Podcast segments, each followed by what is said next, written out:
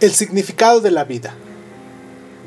El desconcertante mundo de Huxley se basa en la suposición biológica de que felicidad es igual a placer. Ser feliz es nada más y nada menos que experimentar sensaciones corporales placenteras. Puesto que nada nuestra bioquímica limita el número y la duración de dichas sensaciones, la única manera de hacer que la gente experimente un elevado nivel de felicidad a lo largo de un periodo extenso de tiempo es manipular su sistema bioquímico. Pero esta felicidad, o esta definición de felicidad, es rebatida por algunos expertos. En un famoso estudio, Daniel Kahneman, que obtuvo el Premio Nobel de Economía, pidió a diversas personas que describieran un día laborable cualquiera, recorriéndolo episodio a episodio y evaluando lo mucho que disfrutaron cada momento o lo mucho que, les, que este les, les desagradó. Descubrió lo que parece ser una paradoja en la mayoría de la gente que considera su propia vida. Tomemos el trabajo relacionado con crear a un hijo. Kahneman encontró que cuando se cuentan los momentos de alegría y los momentos de trabajo fatigoso, criar a un hijo resulta ser un asunto más bien desagradable. Consiste en gran medida en cambiar pañales, lavar platos y habérselas con humor, con cambios de humor, que es algo que a nadie le gusta hacer, pero la mayoría de los padres declaran que sus hijos son su principal fuente de felicidad.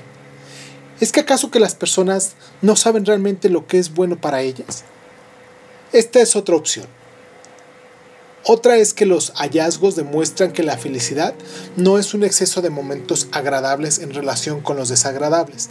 Más bien, la felicidad consiste en ver que la vida de uno en su totalidad tiene sentido y vale la pena. Hay un importante componente cognitivo y ético de la felicidad.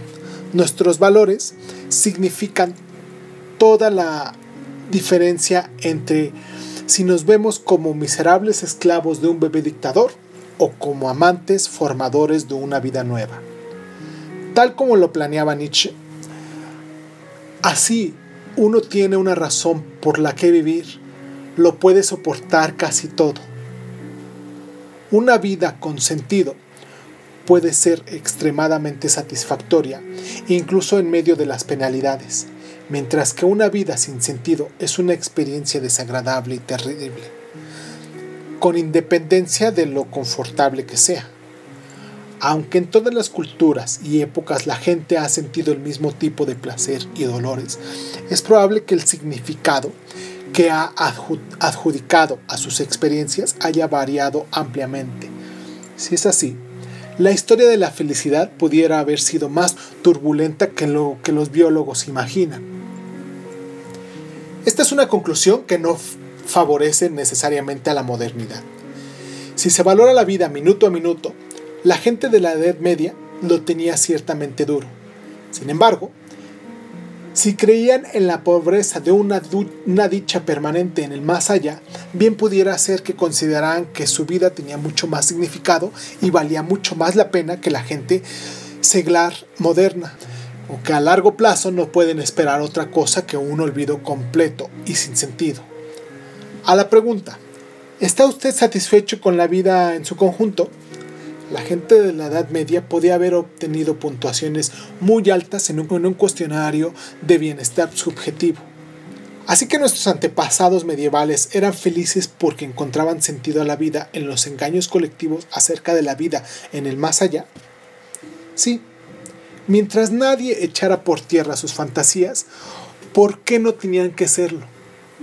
Hasta donde podemos saber, desde un punto de vista puramente científico, la vida humana no tiene en absoluto ningún sentido. Los humanos son el resultado de procesos evolutivos ciegos que operan sin objetivo ni propósito. Nuestras acciones no forman parte de ningún plan cósmico divino. Y si el planeta Tierra hubiera de explotar mañana por la mañana, probablemente el universo seguiría su camino como de costumbre.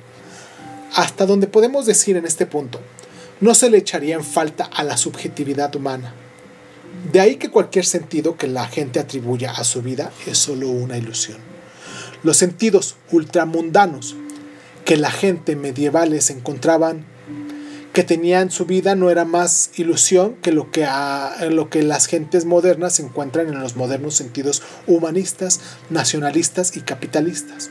La científica que dice que su vida tiene sentido porque aumenta el comprendio de saber humano, el soldado que declara que su vida tiene sentido porque lucha para defender a su patria, el empresario que encuentra sentido en la creación de una nueva compañía, se engañan igual que sus homólogos medievales que encontraban sentido en la lectura de las escrituras, en emprender una cruzada o en construir una nueva catedral.